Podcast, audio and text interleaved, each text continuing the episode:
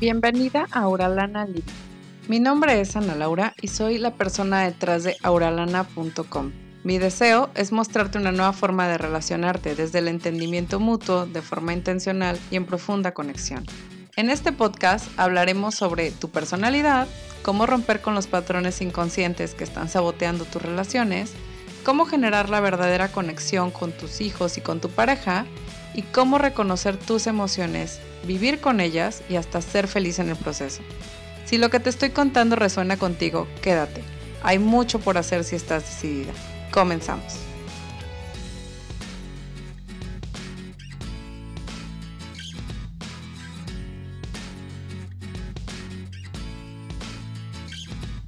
Bienvenido y bienvenida a esta serie sobre el enneagrama de las personalidades. Lo primero que quiero decirte es, bueno, de entrada, ¿qué es el enneagrama de las personalidades? Si no me habías escuchado antes, yo soy Ana Laura de auralana.com, así se llama la plataforma para la que yo escribo, y te quiero comentar qué es el enneagrama y para qué te puede ayudar. El enneagrama de las personalidades es una herramienta psicológica que te ayuda a conocer de manera clara y profunda tu personalidad. La primera parte en la que te va a ayudar es que te va a dar un mapa de ti. Te va a decir qué es exactamente la forma que tienes de ver el mundo, cuáles son tus mayores miedos, te va a ayudar a saber qué es lo que tú quieres mostrar ante los demás e incluso cuál es la parte más inconsciente de ti, cuál es tu punto ciego, cuál es la parte que tú no ves de ti mismo o de ti misma. Otra parte importante de conocer sobre el enneagrama de las personalidades, pues también es que de la misma manera en la que tú vas a conocer tu personalidad, puedes conocer y reconocer las personalidades de quienes te rodean y de esta manera también ver cuál es su percepción del mundo, así como por qué toman las decisiones que toman o por qué piensan tan diferente de ti. ¿Qué es lo que los hace actuar como actúan? ¿Cuáles son sus patrones subconscientes? Bueno, sin más, te dejo con esta serie. Comenzamos. Ok, ahora voy a iniciar por darte las descripciones básicas de las nueve personalidades del Enneagrama para que puedas entender un poco a qué me refiero con que cada uno tiene su forma de ver la vida. Vamos a iniciar por el eneatipo 1. ¿Cómo percibe el mundo el eneatipo 1? Bueno, lo percibe como un lugar imperfecto. Quiere perfeccionar el mundo. Va a empezar directamente por perfeccionarse a sí mismo y va a dedicar toda su energía a vivir de una manera correcta, a vivir de la manera más adecuada. Va a tratar de mejorarse a sí mismo y a quienes lo rodean. Su mayor miedo pues va a ser a que se den cuenta de que es imperfecto, de que puedes tener defectos, de que puede ser malo o corrupto o desordenado. Es una persona a la que realmente le va a importar muchísimo su imagen. Y ante los demás pues quiere dar la apariencia de que es una persona buena, íntegra, responsable y que además tiene la razón. Su punto ciego es la ira o el resentimiento. Entendida la ira o el resentimiento, como una ira totalmente inconsciente, como te decía, es su punto ciego, es la parte que no puede ver de sí mismo y bueno, le va a costar mucho trabajo darse cuenta de este tipo de emociones negativas en sí mismo. Ahora vamos a hablar del eneatipo 2. ¿Cómo percibe el mundo el eneatipo 2? Pues como un lugar en donde es necesario dar para recibir. Típica persona que dice, el que no sirve para, el que no vive para servir, no sirve para vivir. Entonces, esta es una frase muy del eneatipo 2, por lo que regularmente dedica todo su esfuerzo, toda su dedicación a satisfacer los deseos y necesidades de otras personas, a ayudar, a darse. Por supuesto que en algún punto espera que hagan lo mismo por él. Su mayor miedo, pues, a la soledad, a que le quieran solamente por los servicios que hace, porque realmente son personas que ayudan muchísimo y a la crítica. Son personas muy sensibles a la crítica. Ante los demás, pues van a aparentar ser personas lindas, generosos, son cálidos, se ven como personas muy accesibles y su punto ciego es la soberbia, el pensar que no que las otras personas no van a poder hacer por ellos lo que ellos ya hacen por los demás, que no van a ser lo suficientemente em, habilidosos para satisfacer también sus necesidades. Esta fue la descripción del eneatipo 2. El eneatipo 3, ¿cómo percibe el mundo? Pues como un lugar en donde nuestros triunfos y nuestros éxitos van a ser lo que nos dé nuestra valía. que realmente el valor de una persona se mide por esfuerzos, por resultados, más que por sus valores internos y sentimientos. Así que va a utilizar toda su energía, va a poner todo su empeño en trabajar, en ser el mejor, eh, dependiendo obviamente de lo que el eneatipo 3 conciba como éxito. Su mayor miedo pues es a fracasar, a no tener logros, a que las personas lo ridiculicen, a estar solo. Además, es una persona pues que va a aparentar que es sumamente exitosa, que es sumamente productiva, que es sumamente eficiente y muy feliz. Su punto ciego, pues, ¿cuál es? El autoengaño, la vanidad. Definitivamente va a tratar de engañarse a sí mismo y representar el fracaso como un éxito.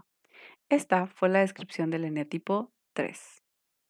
Ok, vamos a hablar ahora del eneatipo 4. El eneatipo 4 se percibe como una persona individualista y totalmente separada de los demás. Se siente diferente, siente que algo le hace falta en esta vida y que los demás sí cuentan con eso y esta persona no lo tiene. Entonces, es una persona que se va a centrar en buscar lo que le hace falta, eso que necesita para ser feliz. Puede pensar que es una pareja, puede pensar que es un logro profesional. Sin embargo, una vez que obtenga ya sea la pareja o el logro profesional, de todas formas va a sentir que algo le hace falta. Su atención del eneatipo 4 está definitivamente en lo que le falta. Su mayor miedo, pues al abandono, a no saber quién es en realidad, a no ser especial y a ser rechazado. Ante los demás quiere verse como una persona original, única, diferente. Y su punto ciego es la envidia pensando en que el eneatipo 4 piensa que los demás sí tienen eso que a él le hace falta y que él no puede ver en sí mismo cuando ya tiene este logro, no puede ver en sí mismo sus éxitos, sus eh, virtudes. Esta fue la descripción del eneatipo 4. Ok, esta es la descripción del eneatipo 5. El eneatipo 5 percibe el mundo como un lugar digamos que le agobia. Es un lugar insaciable, es un lugar donde todo el mundo quiere algo de ti. El eneatipo 5 es un personaje más bien independiente y trata de ser independiente para que tampoco le requieran nada, para que no le pidan nada. Y no me refiero nada más a, a la parte económica, sino más bien a que no le pidan Em, como yo te di toda mi atención y toda mi presencia, pues entonces yo también quiero que tú me lo des. El eneatipo 5 se cuida mucho de eso. El eneatipo 5 también tiene una curiosidad muy, muy natural por el mundo. Su mayor miedo, pues, es sentirse invadido, sentir sus emociones y le da muchísimo miedo también parecer ignorante. Ante los demás, pues aparentan ser personas súper inteligentes, prudentes, competentes, les decía, muy independientes y les gusta tener muchísimo conocimiento eh, sobre temas específicos de su interés. Su punto ciego es la avaricia y la avaricia vista como no les gusta darse a sí mismos, no les gusta dar su tiempo, su presencia y todo este tipo de cosas fuera de la parte material. La parte material puede ser a veces eh, en algunas ocasiones, pero no siempre. Esta fue la descripción del eneatipo 5. Ok, vamos a la descripción del eneatipo 6. ¿Cómo percibe el mundo el eneatipo 6? Pues es un lugar inseguro, por lo que es mejor pues ser desconfiado, ser precavido, estar alerta y preparado ante cualquier dificultad. Su mayor miedo pues es ser traicionado, em, reconocer que tiene este miedo inconsciente a lo desconocido, a romper las reglas o simplemente a que le traicionen. Ante los demás se va a ver como una persona pues confiable, muy responsable y muy leal. Su mayor miedo pues va a ser más bien su punto ciego es el miedo. Y el punto ciego entendido como este miedo inconsciente que no sabe exactamente qué tiene, pero que le vuelve de repente muy indeciso o exageradamente imprudente. Vamos a hablar ahora del eneatipo 7. El eneatipo 7 va a ver el mundo de una forma muy positiva, como un mundo lleno de posibilidades increíbles para tener experiencias. Em, va a dedicar todo su tiempo, toda su energía a crear momentos buenos, a crear momentos de placer. Su mayor miedo pues va a ser al dolor, al sufrimiento, a comprometerse Y bueno, básicamente eh, son personas muy atractivas y muy agradables. Ante los demás se van a querer ver como personas positivas, felices, divertidas, nada que tenga que ver con profundidad. Su mayor punto ciego va a ser la gula, es decir, todo lo que le cause placer en exceso. Esta fue la descripción del eneatipo 7. Vamos a hablar ahora sobre el eneatipo 8. El eneatipo 8 percibe el mundo como un lugar muy hostil, como un lugar en donde tenemos que ser súper fuertes y asegurarnos el respeto de todas las personas para que no nos vean la cara, para que no nos lastimen. Sobre todo es eso, es como una demostración de fuerza. Eh, su mayor miedo, pues, es obviamente a ser débil, a mostrarse vulnerable, a mostrar sus emociones y a que le traicionen. Regularmente son personas que pueden confiar mucho en una sola persona, pero definitivamente son, pueden llegar a ser un tanto desconfiados o no ser personas que vean a, los demás como seres inocentes, ¿no? Em, son personas que ante los demás van a querer ser o aparentar ser justos, confiables, fuertes. Eh, tiene mucho que ver este neatipo con una demostración de fuerza.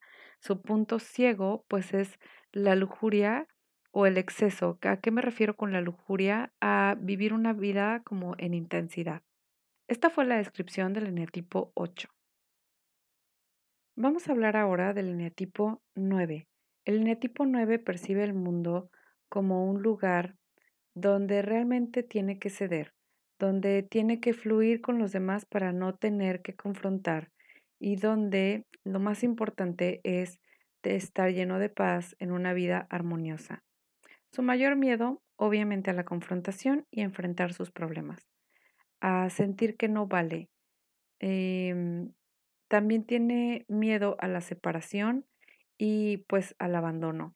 Ante los demás, pues les gusta verse como personas tranquilas, que están en calma, en paz. Regularmente tienden a ser mediadores.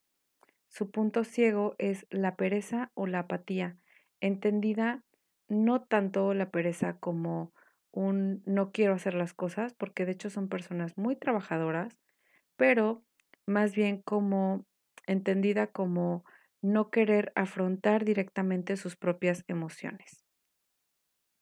Esta fue la descripción del eneatipo 9.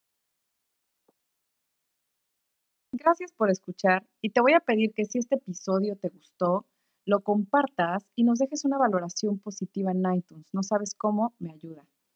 Además, si quieres recursos gratuitos, están en mi blog auralana.com gratis. Esa es la página donde puedes encontrarte todos los recursos gratuitos que tengo a tu disposición. En el día a día me puedes encontrar en arroba auralana, donde te comparto allí como un poquito más de cómo es realmente vivir esta vida de conciencia y pues otras cosas que son como más personales. Y una vez más te quiero agradecer por ser parte. Hasta pronto.